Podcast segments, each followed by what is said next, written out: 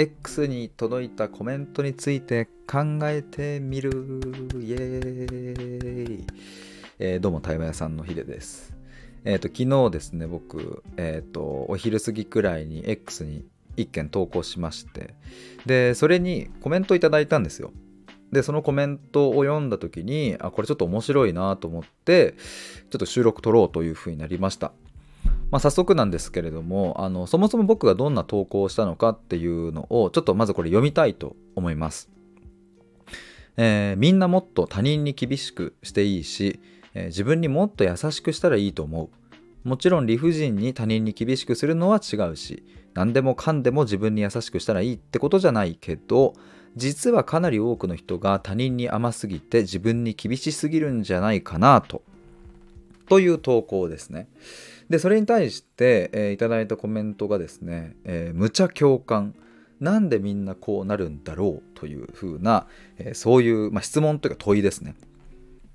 がつきまして。で僕は昨日これを一人確かにななんでなんだろうなっていうのを考えてたんですけどもまあこういうのね僕考えるの大好きなんで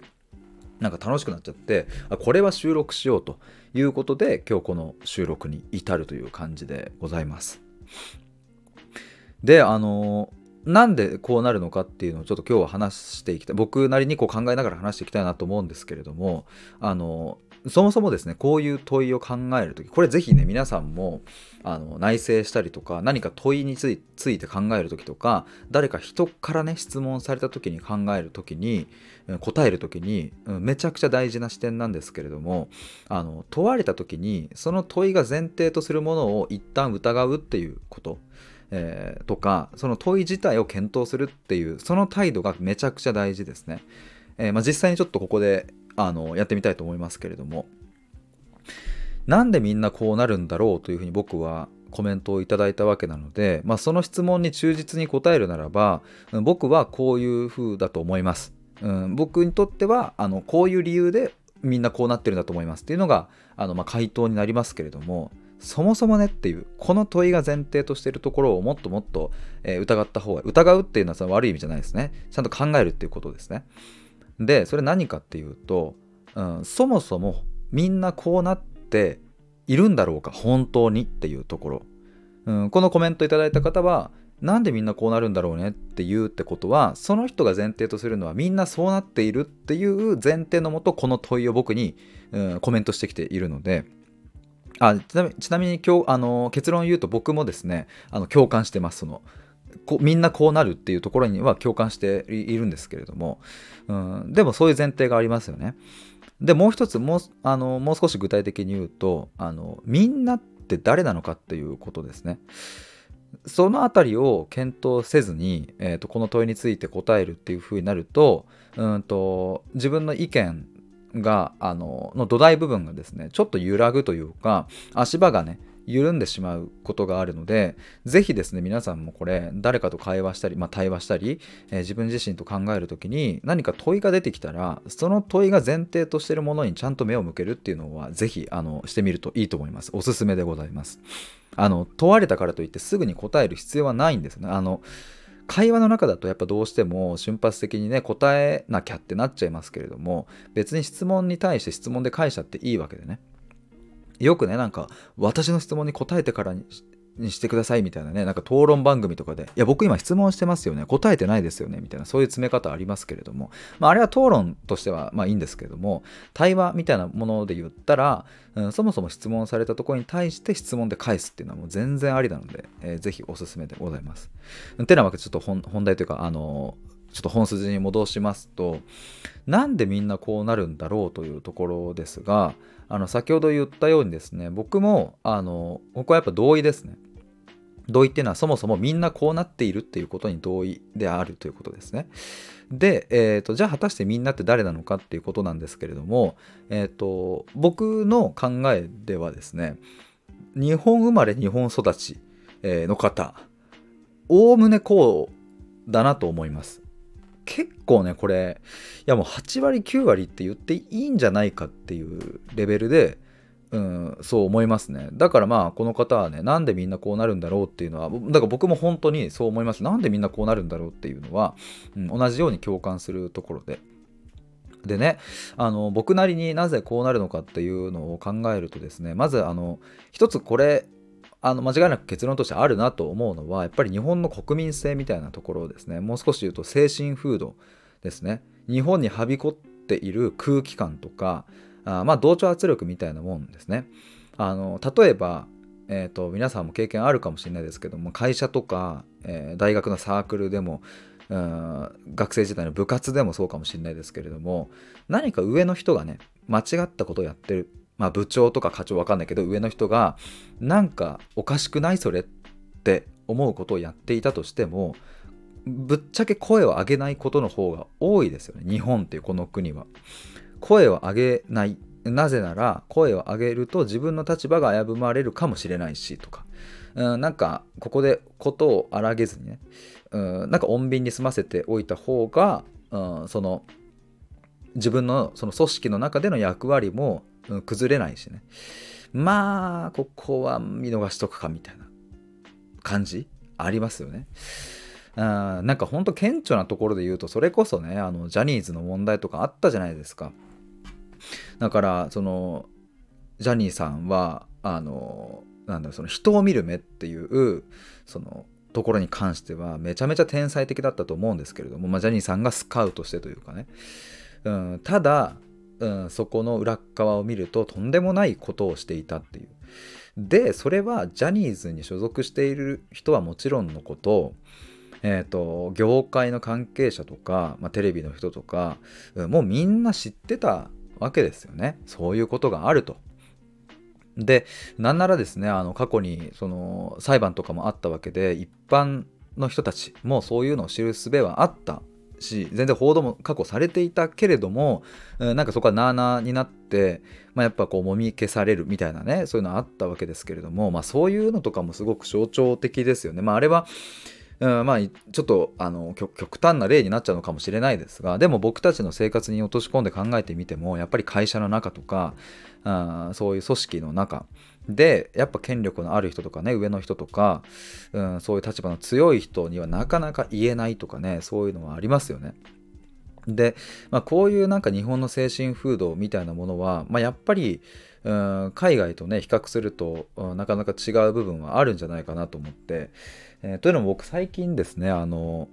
引きこもりの国っていう、うん、そういう本をちょっと読み始めているんですけれどももうこれとあるあの海外のね方ちょっとこれまたね別の収録で詳しく話したいんですけども超ざっくり言うと海外にいる学者みたいな人が日本に来て日本をいろいろ研究して回ったところ、まあ、日本にはその引きこもりに、なる。確か2006年に書かれた本だったんですが当時で100万人ぐらい引きこもりがいるって言ったかな。でうちほぼ男性らしいんですけども。でもそういうのが起こるのはなぜかみたいなところを紐解くような本なんですがやっぱり日本にはそういう特有のね、えーと精神風土があると。うん、そういうのを、うん、研究されていた方でね。でやっぱり海外と比較してみてもその例えばアメリカとかだとよく聞くのがあのちょっとしたことでもすぐ訴訟するみたいなね裁判になるとか。でなんかよく、うん、すぐ日本人はすみませんって言うけど海外で I'm sorry ってすぐ言わない方がいいよみたいな話もあるわけじゃないですか。やっぱりそれくらい、うん、個の存在が強くってたとえ個人だろうとその企業相手に、えー、何億円みたいな訴訟を起こすみたいなことがあるわけですよね。まあ、それくらいこう主張がはっきりしている、まあ、これはやっぱりそのいろんな多民族国家だったり、うん、するとその、まあ、言葉が違うとかあの文化が違うとかねそういうものが入り混じってる国であればあるほど、うん、やっぱりそこはきちんと明確なルールをあの敷かないとやっていけないっていうのもあると思うんですけれども逆に日本はね多民族国家みたいな感じでもないからだからやっぱり、うん、同調圧力みたいなもの、えー、村社会みたいな感じがすごくはびこっている感じがしますよね。もちろん僕はそれを全て悪とは捉えてないですし日本だからこそ生み出せるような連帯感とかそういうものもあると思うからだから僕は日本の好きなとこもあるけどもまあ単純にそうやって比較するとですねあのかなりその違いがある。うん、でちょっと戻すと、うん、やっぱりその自分の主張をしないっていう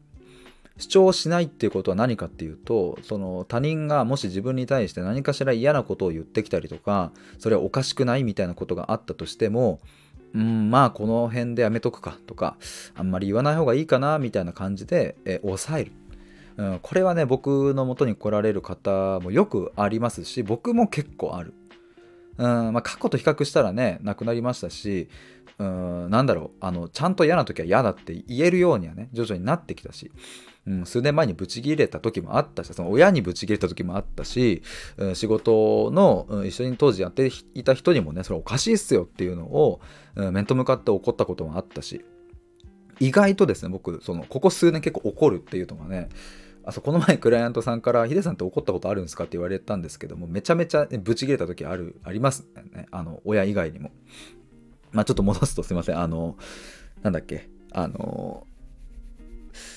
そうあの我慢しちゃうっていうね。あそう我慢っていうのがやっぱり一つの日本の美徳でもありますよね。精神風土をすごく象徴しているところでもありますね。我慢とかえっ、となんだろう一度始めたら最後までやり抜けとかね諦めないとか、えー、守備貫徹みたいなねそういうのって日本強いですよね。で職人性みたいな。あのもう80点以上の点数は出してってもうなんなら90点なのに91点を92点にして92点を93点にしてみたいなそういうところまあそこが日本の良さでもありながらもうんそのこだわり具合みたいなものによって、えー、海外から遅れちゃうみたいな。それこそあの携帯とかそうですよね。日本の過去のそのガラケー時代にその各社がものすごいその軽量化要は軽くするみたいなねそういう機能性を争って争ってみたいなしていた。もうこっちは 800g こっちは7そんないかねえか。でもなんかその何グラム削ってみたいなことをやってる時にポンと iPhone が出てきてみたいな。iPhone って言ってもうボタンがありませんみたいな。ええー、ってもそれに一掃されちゃったわけで。だからなんかそういうこだわりとかあやり抜くみたいなものとかねそういうものっていうのはあのまあかなり強いですよね。でも、まあ、だからこそその高度経済成長とかね日本のがこう戦後ぐわっと成長したのは、まあ、そういう部分でもあったと思うんですけれどもいや話がいろいろと行ったり来たり大きくなりましたがでもそういう日本の独特な精神風土っていうところが今回のこの投稿に対するコメントへの僕なりの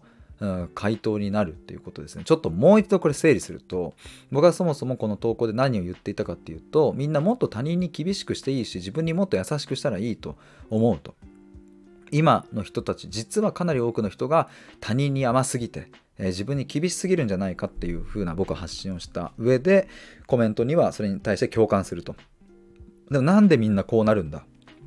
ろうっていう、うん、そういうふうな問いでしたけれどもまあそれの一つの答えっていうのがこの日本特有の精神風土っていうところなんじゃないかなと思います。だからねあの嫌なことをしてきた人には「てめえお前俺にな何言ってきてんだよ」っつってあの別に切れていいんだけど上司がなんかすごい嫌なこと言ってきたら「お前黙れよ」って。何をそんな偉そうに言ってきてんだよって本当は言っていいはずだはずだと思うんですよ。あのちょっと今大げさに言ったからさそんなね口の聞き方しないかもしんないけどいやでも言っていいと思うんですね。あの本当にそこに筋が通ってればね。うん、例えばでも本当上司がさすっごい嫌がらせしてきたりとかさなんだ怒鳴り散らしてきたりとかさうんなんだろうな自分のミスじゃないのになんかこうなすりつけてきたりとかさ。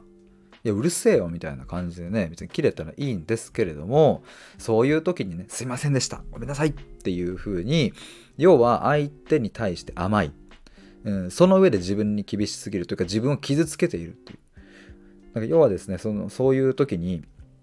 あのよく頭の中に出てくるのはですねこの現場を穏便に済ませることの方が自分にとって楽だよなってこれついこの前ねあのクライアントさんとも話したんですけどもそう自分にとって楽だよなって思ってしまうから、うん、まあ流しとこうってなるわけですけどもでもね確かにその現場は穏便に終わるんだけれどもその時何が起きてるかっていうと自分を傷つけてるゆっくりとね自分にナイフをグニューって突き刺してる感じですね。ぐさぐさぐさじゃなくってゆっくりと指してる感じ。相手に本当のことを言わずに、うん、要は自分は我慢して相手の方が100%悪いのにもかかわらず、うん黙る。我慢するみたいな。その瞬間に自分の心をぐさーっとゆっくりゆっくりさしているような、まあ、そんな感じになってしまっているっていうね。これはねでも本当にね僕もよくありました。しきっとこれからもねあのそういう風にせざるを得ない時もきっとあるんだろうなとも思います。別になんか全部が全部ね全て自分の気持ちを言えるわけでもないと思うのでね状況によっては、うん、でもそういうことがあるっていうふうに自覚した上で生きているのと、無自覚で自分に対してナイフを突き刺してしまっているのでは、まあ、全く違う。今自分は怪我をして心に怪我を負ったなってことに自覚的であればうん、なんかねそこをこうちゃんといたわることができるけれども無意識的にね、えー、刺してしまってはその傷っていうのはやっぱり自分の目には入ってこないし、うん、気づかぬうちにその傷口はどんどん広がっていってしまうっていうことはあると思うので。えー、ってなわけでですねあのそう今日はちょっとこのコメントいただいたコメントについていろいろ考えてみるという話でしたがちょっと話し出したらいろいろなんか広がりました。僕もまさかこんな風に展開するとは思いませんでしたが、まあ、ちょっと今日のポイントをですねそうだな、うん、まとめると2つですかね。まず1つは冒頭に言ったようにまずこう問いと向き合った時質問された時にはその質問の前提となる部分を一度疑うっていうことですね、まあ、今回で言えば僕の投稿に対してなんでみんなこうなるんだろうっていうふうにいただいたわけですけれどもそもそも本当にみんなこうなっているのかっていう点とそしてみんなって誰なのかという点ここについて一度疑って考えてみるっていう態度が必要であるっていうことですね。で今日のまとめもう1点2つ目はですね、えっとまあ、それが起こる理由というのは日本特有の独特の精神風土であるっていうことですね。でまあこの日本特有の精神風土はあのやっぱりこれからもねそれは残るというかあるわけで明日から突然なくなるわけはないしうんなんならずっと僕たちがきっと生きている時代くらいはうんてかなんならそれ以降もねあるずっと残るものだったりもするのかなと思うのでだからそういう世界にそういう日本に今住んでいるんだっていうことに対してうんまあ、そして時に自分は我慢しちゃったりしながら自分を傷つけていることがあるのかもしれないというところに自覚的になるっていう、まあ、そこが今日の大まかなポイントでしたかね。はい、ということで、えっ、ー、と、なんかこうやって考えるのってやっぱ楽しいですね。なんか今日は話がいろいろと僕もなんか弾んだというか、なんかいろんなところに考えが及んで、めちゃくちゃなんか楽しい収録になりました。えー、もしよかったらですね、なんかこんな点もあんじゃね？みたいなあれば、ぜひコメントだったりとか、あのー、公式 LINE とか何でもいいですけども、ぜひ、あのー、教えてください。最後になりますけれども、あの明日ですね、僕とミシルさんであの対話会やるんですけれども、え、満席になっていたんですが、あの直近でちょっとあのキャンセル、体調不良でキャンセルが1人出ましたので、1枠空いております。で、あの飛び入り参加大歓迎でございますので、あの今日、あの行けますっていう人はぜひ言ってほしいですし明日13時開始なので もし明日朝起きた時点であれなんか今日行きたいぞみたいなえ行っちゃおうかなみたいな感じあったらですねあのぜひそのまま僕に連絡くださいあの当日飛び入り参加してくださった方過去にねお一人いらっしゃったかな、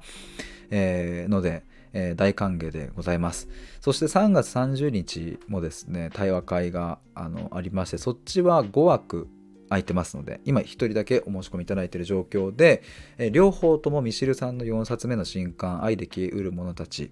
を題材にした通称愛消え対話会でございますので、えー、ぜひ本読まれた方ご参加ください。そして、えー、3月1日から僕とミシルさんで新チャンネル、えー、YouTube の新チャンネルをスタートします。毎週金曜日夜9時に投稿する予定ですので、えー、ぜひこちらもお楽しみに。ということで、あ、そしてね、僕、あの、そう最近ね、無料相談を、あの、お申し込みを前よりもですね、こう、たくさんいただけるようになってきて、で、先月もお二人、今月もお二人申し込んでいただいて、で、ついこの前はですね、あの、対話の学校の方も、あの、やってみたいという方から、あの、申し込みいただきまして、えっと、ありがたいことにですね、対話の予定枠がですね、どんどん埋まってきているので、もし対話したいな、対話プログラム興味あるなというか、まあ、3ヶ月から、まあ、大体半年ぐらい、まあ、人によって変わるんですけどもね、